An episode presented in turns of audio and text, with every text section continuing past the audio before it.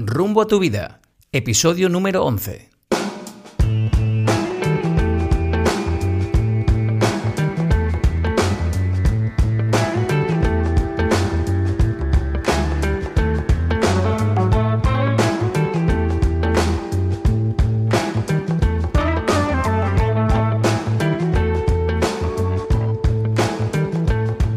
Hola amigos y bienvenidos a un nuevo episodio de Rumbo a tu vida, el podcast en el que hablamos de diferentes estilos de vida y de cómo conseguir una mejor versión de nosotros mismos. Nuestros invitados nos hablan de sus trayectorias personales y profesionales al tiempo que nos cuentan cómo éstas han ido poco a poco forjando su personalidad. En el episodio de hoy que hablaremos de la poesía.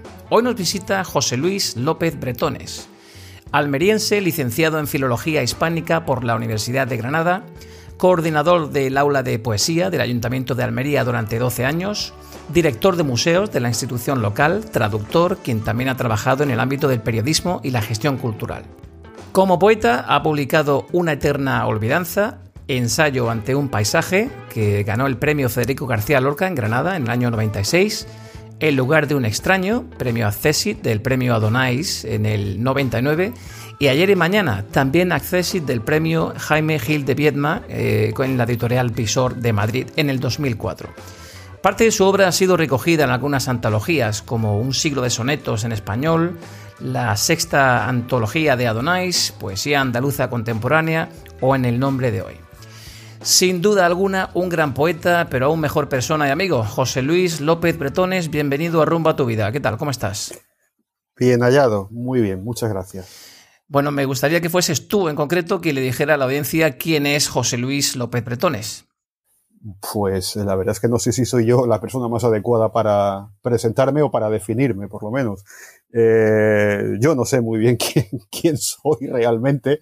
Bueno, pues soy una persona como cualquier otra, como cualquiera de los amigos que pueden estar escuchándonos eh, bueno, pues con ciertas aficiones, con, algunos gustos, con algunas intuiciones, con algunas dedicaciones. Tú ya has hablado de algunas en tu presentación. Y, y ya está, simplemente eso, ni más ni menos que cualquier otra persona. Bueno, desde que nos conocemos todos sabíamos el amor que siempre has profesado a tu musa, la poesía. Pero insisto, me gustaría que fueses tú mismo, José Luis, quien hablase de cómo y cuándo nace esa pasión hacia la literatura y la poesía en concreto. Bueno, pues en realidad yo no recuerdo que haya habido en mí una decisión consciente, una decisión voluntaria de ponerme un buen día a escribir eh, poesía. Yo creo que fue un proceso mucho más inconsciente, mucho más natural, eh, el que hizo que, bueno, pues eh, en una época, en una temporada de mi, de mi, vida, en la juventud, ya lo he comentado, pues a fuerza de un proceso de, de imitación, de querer imitar sobre todo, en principio a los letristas de las canciones, como ya te he comentado antes, pero luego inmediatamente a, los autores que iban cayendo en mis manos y que yo iba leyendo, pues fue lo que me llevó a intentar a, bueno, pues a escribir poesía, ¿no? Pero, como te he comentado también, no hubo especialmente pues, una decisión concreta y voluntaria por mi parte de decir, pues yo quiero ser poeta y voy, por tanto, a empezar a escribir poesía. No, fue una cosa mucho más mucho más natural. ¿no? ¿Y lo primero que publicas es una eterna olvidanza o ya tenías algo de material previo? Pues no recuerdo bien si antes de ese libro, que fue el primero de los que publiqué en el año 92 en la Diputación de Granada, no recuerdo si antes eh, había aparecido algún, algún poema en alguna revista, no sé que eh, antes de la aparición de ese libro ya había dado alguna pequeña lectura, algún pequeño recital de, poemas en Granada. Que era donde yo estudié, como tú también has dicho en la presentación. Pero efectivamente el primer libro fue ese que tú has citado, Una eterna olvidanza. El título, por cierto, es, eh, viene de Juan Ramón Jiménez, es un verso de, Juan Ramón Jiménez, un libro suyo que se llama Eternidades. Y eh, ese libro se publicó además en la Diputación de Granada. José Luis, ¿cuál es la diferencia entre la poesía y la ficción? ¿Y cuánto de ficción hay en la poesía? Bueno, pues es, es, complicado determinar eso, ¿no? Porque cada poema tiene eh, una dosis mayor o, o, menor de realidad y de, y de ficción, ¿no?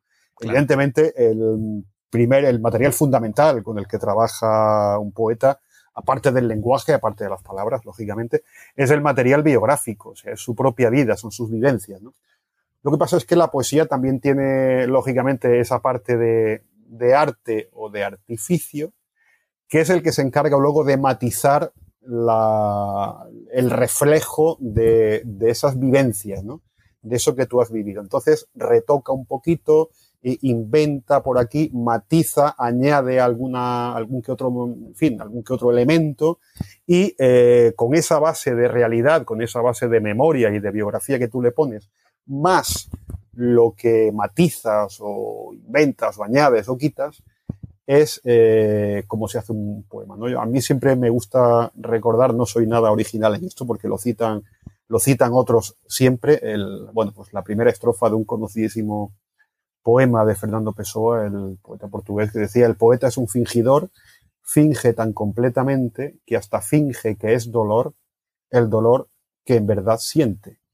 O sea, que yo creo que ahí está perfecto, en esos cuatro versos quedan perfectamente expresados, eh, bueno, pues la parte que puede haber de fingimiento y la parte que puede haber de, realidad en un poema.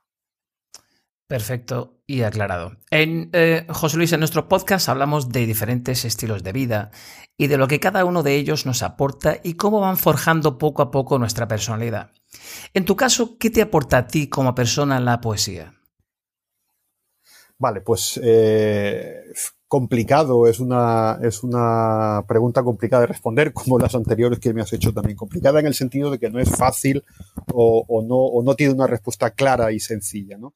Eh, lo que me aporta la poesía sobre todo es quizá una forma de estar instalado en la, en la vida, ¿no? De, de, ver la vida y de contemplar, bueno, pues cualquier eh, detalle eh, que podamos presenciar o que podamos vivir, ¿no? Y luego la traslación de esa forma de contemplar, de esa mirada particular que tú tienes sobre el mundo, pues eh, la, forma de trasladarlo mediante el lenguaje en la escritura. es un proceso bastante intuitivo en este caso y, sobre todo me sirve para eso, ¿no? Para tratar de fijar el, tiempo, es decir, momentos que se pierden irremisiblemente, por ejemplo, pues el tiempo va pasando siempre y, es imposible detenerlo. Sin embargo, como sucede también en la fotografía, por ejemplo, pues un poema que relate, por ejemplo, o que cuente cómo, cómo ha sido un amanecer o de qué color está el mar en un momento determinado del día, o cómo ha sido una mirada que te ha impactado, eh, en fin, cosas así, eh, quedan fijados por medio de la, de la escritura y de la, y de la poesía y hacen de un momento fugitivo algo eterno. Algo más especial. Anteriormente sí. comentaba José Luis que ha sido, has tenido una vida ajetreada a nivel profesional, ha sido traductor, director de museos, coordinador del aula de poesía del Ayuntamiento de Almería, también has trabajado como editor literario de obras como Juan Ramón Jiménez, Juan Coitisolo, entre otros. Pero cuéntanos, ¿cómo es un día normal en la vida de un poeta? pues es un día tan normal o tan poco normal como pueda serlo en la vida de un, de, de en fin, de, alguien que trabaja en un taller mecánico. Es decir, uno no, uno no está en, uno no vive en poeta las 24 horas del día, ni muchísimo menos, ¿no? O sea, uno no se levanta ya con el traje de poeta puesto, eh, en fin, para nada, eso sería ridículo además, ¿no? Entonces, pues eh, el día lo distribuye uno, pues, en fin, pues como lo puede distribuir cualquier otra persona. Es decir, el hecho de ser poeta no me, no me dificulta o no me facilita en nada eh, las ocupaciones diarias o las preocupaciones diarias si fuera otra cosa. Entonces, ya digo, eh, no hay nada especial en la vida de un poeta con, con, con, o en comparación a la vida que pueda tener cualquier otro ser humano. Únicamente, eh, bueno, pues que quizá leemos más o leemos más libros, eso está claro. Eso te iba a preguntar. Por ejemplo, eh, ¿dedicarás tiempo a leer? ¿Cuánto tiempo dedicas, sí, por claro. ejemplo, a, a escribir? Bueno, tampoco, tampoco tengo yo horarios. Eso quizá lo hagan más los novelistas o los autores de ensayos que sí que se suelen poner eh, horarios de, de, trabajo y durante ese horario, fin, durante esas horas al, al día, eh, se dedican única y exclusivamente a, eso. En el caso de la poesía es algo mucho más pasajero, mucho más intuitivo. Eh, en fin, pueden pasar semanas, días enteros, meses, incluso años, sin que sientas necesidad de escribir un, poema o de dedicarte a la escritura. Y eh, hay otros periodos de, del año, por ejemplo, pues, o del mes, en el que rompes a escribir, empiezas a escribir y te sale un ciclo poético completo pues en dos semanas o en diez días. Realmente no, en fin, no hay, no hay, no hay horarios, ¿no? No hay, no hay horarios y sería absurdo además, eh, creo yo, ponerse un, un, horario cada día pues para intentar escribir poesía dentro de esas dos horas o tres horas o las que sean que tú hayas limitado para ponerte a escribir. No, ya digo que la cosa transcurre pues de una manera mucho más intuitiva y mucho más natural, ¿no? Es, es absurdo ponerse, ponerse horarios para esto, la verdad. Y ya que estamos hablando de, del proceso creativo, cuéntanos, en tu caso, José Luis, ¿cómo nace un poema? ¿Trabajas sobre un concepto? ¿Eres más técnico? ¿Piensas en el, no sé, tipo de rima? ¿Cómo lo haces en tu caso? Bueno, pues eh, hay libros enteros dedicados precisamente a esa cuestión, para que te des cuenta lo de lo que te he dicho antes, que son preguntas que no, son fáciles de, pero bueno, en tu caso... No son fáciles de responder. Eh, la verdad es que no he logrado saber exactamente cómo se hace un poema, por lo que te he comentado también antes, porque es un proceso bastante irracional, irracional y bastante intuitivo. En principio, a mí me funciona bien tener, eh, por decirlo así, el oído bien engrasado porque has estado leyendo poesía, ¿no? Has estado leyendo mucha poesía en una época determinada o, lo que sea, ¿no? Entonces eso, eso hace mm, que tengas el, el, ánimo especialmente predispuesto a escribir tú también. Y luego a que tengas el oído, como te he comentado, eh, engrasado en el sentido de que lo tengas bien acostumbrado a la música del, poema. ¿no? Como eh, bien sabes, eh, un poema no se hace a base de frases inconexas y lo primero que se venga a la cabeza. ¿no? la poesía ha de tener unos patrones técnicos, unos patrones rítmicos, unos patrones retóricos incluso, sin los cuales no hay verdadera poesía. ¿no? Igual que, en fin, si coges una trompeta o una guitarra, no hay música porque empiezas a tocar las cuerdas al buen tuntum, sino que tienes que ceñirte a una serie de parámetros técnicos. En poesía sucede exactamente igual, ¿no? No, no, no funciona lo de, en fin, ponerse a escribir a corazón abierto y lo primero que se me pase. Eso suele abocar al, al desastre. Entonces tienes que seguir, como, como te digo, unas reglas retóricas, unas reglas métricas, unas reglas acentuales y saber, eh, saber la técnica de aquello con lo que te estás manejando. ¿no? Claro, cada maestrillo tiene su eh, librillo, ¿no? Bueno, mm, sí, pero hay que procurar que el librillo sea bueno, ¿eh? que no sea cualquier eh, librillo, sino que, bueno? que es bueno, sobre todo leer a los maestros, sobre todo leer a los grandes, a los grandes poetas, que son los que te van a entrenar el oído de la forma en la que te he comentado antes. en tu caso, José Luis, ¿qué, autores te han inspirado a ti? ¿Quiénes han sido esos maestros? Bueno, pues ah, habría muchísimos, en fin, por, por ceñirnos al siglo XX, al siglo XXI, en fin, a los contemporáneos, pues eh, sin duda alguna para mí el más grande, el, fin, el que, y el que más ha influido, creo yo, en generaciones sucesivas es Juan Ramón Jiménez, ¿no? Eh, en fin, si, si, te empiezo luego a nombrar a poetas de la generación del 27, pues como Alexandre, como Lorca, por supuesto, o Pedro Salinas, o de la generación del 50, como Jaime Gil de Viedma, José Ángel Valente, por supuesto, Claudio Rodríguez, o eh, de la generación siguiente de los novísimos, Pérez Ferrer, Guillermo Carnero, eh, en fin, serían muchísimos los, los, poetas que te podría mencionar. Pero bueno, por dejarlo solamente en uno, quizá yo te dijera Juan Ramón Jiménez. Además es un poema, es un poeta inmenso, ¿no? En el cual están encerrados, pues yo creo que todas las claves de lo que ha sido la poesía eh, desde el siglo XX eh, hasta ahora. Y en este momento, ¿qué estás leyendo tú? ¿Has, leído más durante este confinamiento? ¿Qué te encuentras leyendo en este momento? Bueno, pues en fin, como en realidad casi siempre estamos leyendo, no quiero decir que, tampoco todos los días leas, ni, ni de una manera eh, excesiva, etcétera, pero siempre tienes libros entre manos, ¿no? Y, y, siempre tienes varios libros entre manos, además, no, no solamente uno, ¿no? Y de géneros muy, muy diversos, por cierto, ¿no? Eh, entonces, sí, claro, claro que he leído durante el confinamiento eh, y claro que estoy leyendo ahora, por ejemplo, tengo encima de la mesa pues un libro de un poeta, una antología de un poeta no muy conocido eh, pero muy bueno bajo mi punto de vista. Ya murió hace 20 años que, que murió, pertenecía a la generación del 50 que he comentado antes, que es Eladio Cabañero, un poeta de, de, manchego, de Tomelloso, que, eh, bueno, pues eh, es el típico caso del poeta que dejó de escribir en, un determinado momento porque ya no sentía esa necesidad de escribir poesía, dejó de escribir en el año 63 y hasta que murió en el año 2000, si no me equivoco, del 63 al 2000 en que muere, no escribió ningún libro nunca más. Pero del 63 hacia atrás tiene solamente cuatro libros que eh, a mí me resultan prodigiosos, buenísimos. Y eh, pues es una antología de este poeta, de Eladio Cabañero, lo que tengo ahora mismo encima de la mesa. Perfecto. ¿Y eh, qué consejo darías, José Luis, a todas esas personas que tienen, no sé, algo pequeño escrito, no se atreven a sacarlo a la luz pública? ¿Por qué filtro podrían pasar esos futuros escritores para que se pudieran publicar?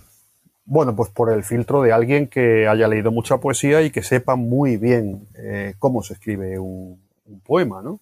Eh, en fin, sobre todo, pues no sé, profesores de literatura, o gente, como digo, que sepa muy bien eh, lo, que es la poesía, que son los que quizás le pueden indicar si aquello que están leyendo o aquello que les, quiere ese escritor mostrar merece la pena, tiene algún valor o no. Y darle consejos pues, para corregir aquellos fallos que, por, en fin, por, pequeñas ignorancias puedan cometer o lo que sea, pues corregirlos y eh, dar, dar, algún, dar algún buen consejo en ese sentido.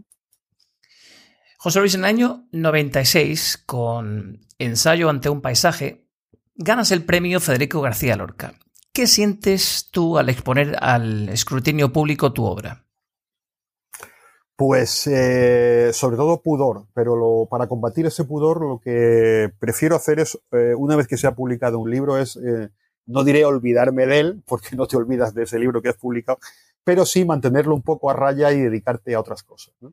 Eh, ya digo, sobre todo para combatir el pudor que causa, pues ver un poco, no ya tu intimidad, porque como he comentado antes, no es exactamente tu intimidad lo que estás mostrando en los, en los poemas, porque interviene mucho esa ficción que ya, de la que ya hemos eh, hablado antes, ¿no? Pero sí que, lógicamente, pues eh, sientes cierta, cierto pudor, aparte de la alegría inmensa de ver publicado un libro tuyo, lógicamente. Pero bueno, yo he procurado siempre no tanto desentenderme, pero sí dejarlo un poco ahí parado, quieto y dedicarme pues a, lo que vaya sucediendo a continuación, ¿no? Y no, y no regodearme demasiado en lo que ya ha sido publicado. En pleno siglo XXI, ¿qué utilidad crees tú que tiene la poesía en esta época en la que vivimos? Bueno, pues la utilidad que ha podido tener en cualquier otro siglo anterior, ¿no? A pesar de todo, a pesar de la tecnología, a pesar de la inmediatez, hombre, por supuesto. Precisamente la tecnología está siendo en, estos últimos años un aliado poderosísimo de la poesía. Es decir, ahora son muchísimos, sobre todo la gente joven eh, que empieza a escribir, pues son muchísimos los que prefieren volcar sus poemas en, en, las redes, por ejemplo, en las redes sociales y darse a conocer a través de esos espacios virtuales, ¿no? Entonces, la, la, la, tecnología ha sido una aliada muy potente para, para la poesía. Es decir, no, no, no, ha, no ha anulado para nada, eh, si quieres llamarlo así, la frialdad de la tecnología a la calidez de, del género literario de la poesía. No todo lo contrario. han confluido, han confluido y han resultado, y la tecnología, como te comento y ha repito, contribuido ha contribuido enormemente a difundir la poesía de gente, de gente a lo mejor más joven, que no sabía muy bien cómo acceder a, pues, a un libro o a una publicación o a una revista en papel y eh, las herramientas informáticas han venido a suplir, eh, pues, eh, en fin, esas dificultades y han hecho que la palabra poética se multiplique exponencialmente. Eh, José Luis, ¿no crees que esta sociedad ha dejado un poco de lado un género literario como es la poesía para comercializar más quizás con la narrativa? Bueno, la poesía eh, en, general yo creo que nunca ha sido un género excesivamente mayoritario.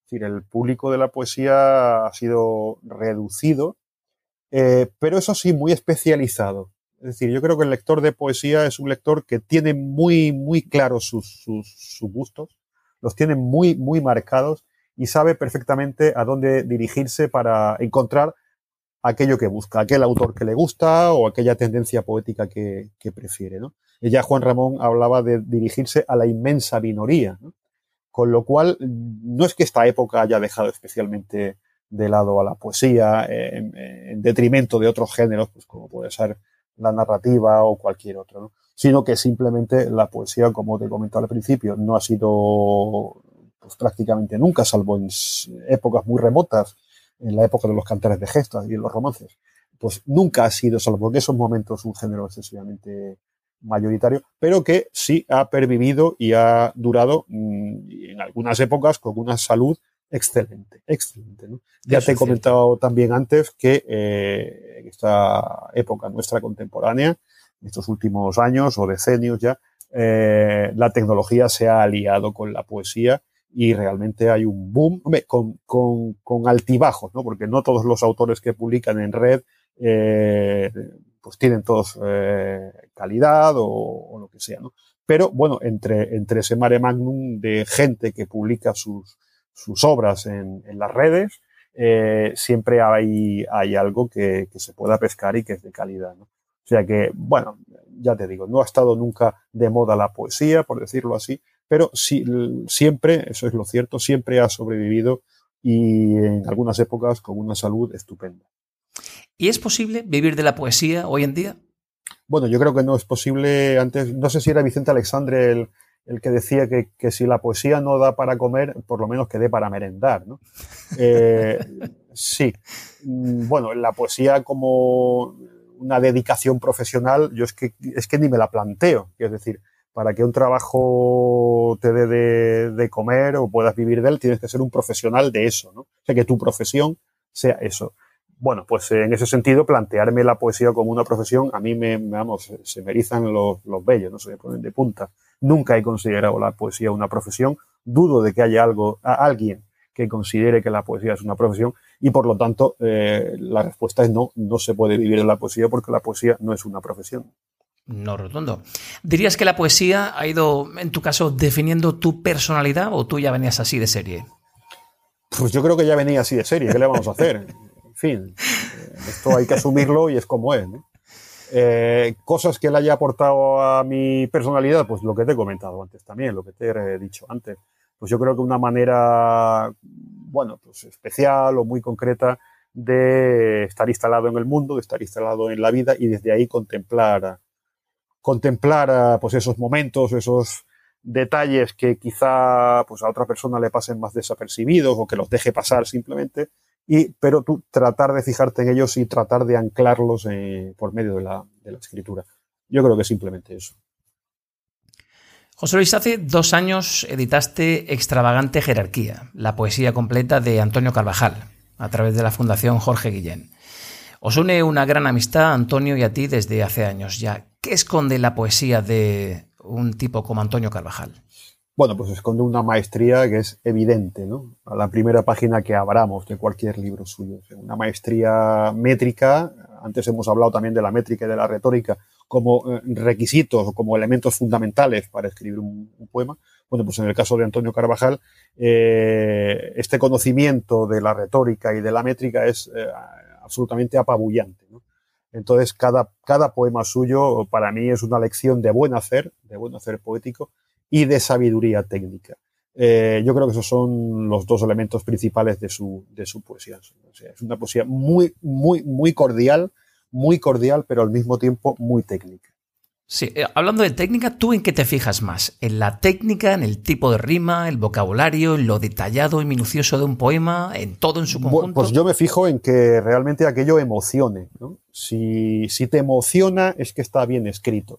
Es decir, si un, si un poema te, te llega eh, como una ola eh, emocional o intuitiva, eh, si un poema te toca porque está diciendo algo que a ti te ha conmovido especialmente, es porque ese poema está bien escrito, está bien hecho, ¿no? porque ha sabido expresar eh, aquello que encerraba y a ti se ha, se ha establecido una, una, corriente entre, entre escritor y lector que ha funcionado. ¿no? Por lo tanto, se supone que ese poema tiene que estar bien hecho, tiene que estar bien, bien escrito. Eh, y yo me fijo so, sobre todo en que, en que el poema me llegue, ¿no? que me diga algo, me haga caer en la, en la cuenta de repente de algo que yo ni siquiera había imaginado o que había intuido pero no había sabido expresar. ¿no? Entonces, eso es sobre todo en lo que yo me fijo en un poema, ¿no? que, que el poema me, me diga cosas. Luego ya viene, si quieres, el análisis, el análisis técnico de ese poema, cómo está sí. construido, cómo está hecho, pues no sé qué tipo de acentuación eh, usa o cuáles son las figuras retóricas que emplea para conseguir que el poema funcione. Pero como sabes, cada uno puede hacer una lectura diferente de un poema, ¿no? Sí, por, supuesto, y esa, esa, es su, esa es su riqueza. Además, eh, un poema no está cerrado para siempre en una lectura. Esto quizá lo diferencia también de la prosa. En general, ¿no? Yo, en fin, siempre hablando en general. Eh, pues un fragmento de prosa tú lo vas consumiendo en el mismo momento en que lo vas leyendo. Sin embargo, eh, un poema no lo consumes con una primera lectura. Eh, cierras el, libro, vuelves a abrirlo tiempo después por esa misma página y el poema te va a decir cosas nuevas. Eso es así. ¿Y en qué hay que fijarse para entender la poesía? Tecnicismos aparte, poesía y autores hay muchos. ¿Qué diferencia a un buen poeta de un poeta brillante? Un buen poeta de un buen poeta brillante. Pues antes había que saber, eh, o habría que saber eh, qué entiende cada cual por buen poeta o por poeta brillante. Para mí son casi sinónimos. Eh, ya he comentado antes también, al hilo de una de tus preguntas, que el buen poeta debe de tener un conocimiento lo más exhaustivo posible de, de, la técnica poética, de la técnica literaria, de la técnica retórica. ¿no? Y a partir de ahí, uno es como se hace un, buen, poema y ya sí eh, engarza una serie de poemas absolutamente maravillosos, quizá consiga entrar en la categoría de, poeta brillante. ¿no? Pero bueno, un buen poeta, un poeta brillante son términos que se utilizan, pero bueno, suelen ser sinónimos. Y con la, como comentabas anteriormente, con la excepción del gran Juan Ramón Jiménez, antes hablábamos de influencias literarias, ¿hay algún autor en concreto por quien sientas auténtica admiración? Pues sí, antes, eh, en fin, te he intentado dar algunos nombres. La retaíla podía ser, podía ser más, más, larga todavía, pero, pero bueno, por resumirla y concentrarla en un solo nombre y no hacer aquí un recorrido ahora por, la, por las distintas generaciones poéticas, pues yo intenté resumir eh, esa admiración que siento por los poetas en uno, como era Juan Ramón Jiménez, pero claro, habría muchos otros a los que yo he leído y a los, y a los, que, y a los que admiro. Pues, por ejemplo, hemos hablado también de Antonio Carvajal, sin ninguna duda. Hemos hablado también de, o he citado antes también, pues, por ejemplo, a José Ángel Valente. En fin, eh, son autores eh, para mí imprescindibles. Imprescindibles el, el, propio García Lorca, como no, al que todo el mundo conoce, ¿no? Un auténtico genio poético. En fin, serían muchísimos en realidad. Y por último, José Luis, ¿qué tres recomendaciones literarias nos harías ahora de cara al verano? ¿Qué podríamos empezar a leer ahora? Bueno, pues de cara al verano hay, un, por ejemplo, sin ser eh, poesía, sin ser un poeta, eh, Albert Camus, a mí es un autor francés que me gusta mucho eh, y tiene un ensayito maravilloso que se llama precisamente El verano, eh, que yo leí hace muchos años y que a mí me maravilló, me fascinó y es un ensayito, es un pequeño ensayo muy corto además, pero precioso, ¿no? Contando un poco las, las impresiones del, del verano en el Mediterráneo. Como sabes, Albert Camus, aunque era francés, nació en, en Argelia, cerca de Orán. En fin, eh, pues tiene esa visión mediterránea de las cosas, tiene esa visión mediterránea de la, de la vida y para, mí resulta fascinante, ¿no? Y esa visión mediterránea yo creo que la concentra muy bien y sabe expresarla muy bien ese pequeño ensayito que se llama El verano. Eso sería, esa sería una de las, una de las recomendaciones. la otra, pues, eh, no sé qué decirte así a bote pronto, pues quizá una, una, una antología por volver sobre uno de mis fetiches, una antología de Juan Ramón Jiménez, por ejemplo, la segunda antología poética, que es uno de sus libros más conocidos y en donde reúne parte de, su obra durante un periodo. ¿no? Entonces, la segunda antología poética, aparte de ser un libro fundamental, yo creo que puede ser eh, pues una colección de poemas bastante buena para picotear eh, este verano pues bajo la sombrilla o tumbado en la cama antes o después de la siesta. Eh, y una tercera recomendación, hemos hablado de un ensayo, hemos hablado de un libro de poemas, pues vamos a por una novela, por ejemplo. Una novelita también muy corta, el, verano pide lecturas más ligeras quizá, una novelita muy corta de una escritora que ya murió también, francesa también, como Albert Camus, eh, que se llamó François Sagan. François Sagan tiene su primera novelita, eh, la sacó cuando ella tenía 19 años solamente, pero es de una madurez y de una sensibilidad portentosas. La, novela se llama Buenos días, tristeza. Hay una película también de Otto Preminger, muy buena, eh, con Jan Sieberg, con David Niven sobre esta novela, eh, Buenos días, tristeza. Y yo creo que esa novela puede ser también una buena lectura para hacer este verano. Entonces, eh, El verano de Albert Camus, la segunda antología poética de Juan Ramón Jiménez y Buenos días, tristeza de François Sagan. Perfecto, pues tomamos buena nota. Decía Rosalía de Castro, José Luis, es feliz el que soñando muere, desgraciado el que muera sin soñar. José Luis, ha sido todo un placer conversar contigo sobre una de tus pasiones, la poesía. Muchísimas gracias por acercarnos un poquito más a este mundo y gracias por venir a rumbo a tu vida. El placer ha sido mío. Muchísimas gracias. Un saludo para todos. Un fuerte abrazo. Un abrazo.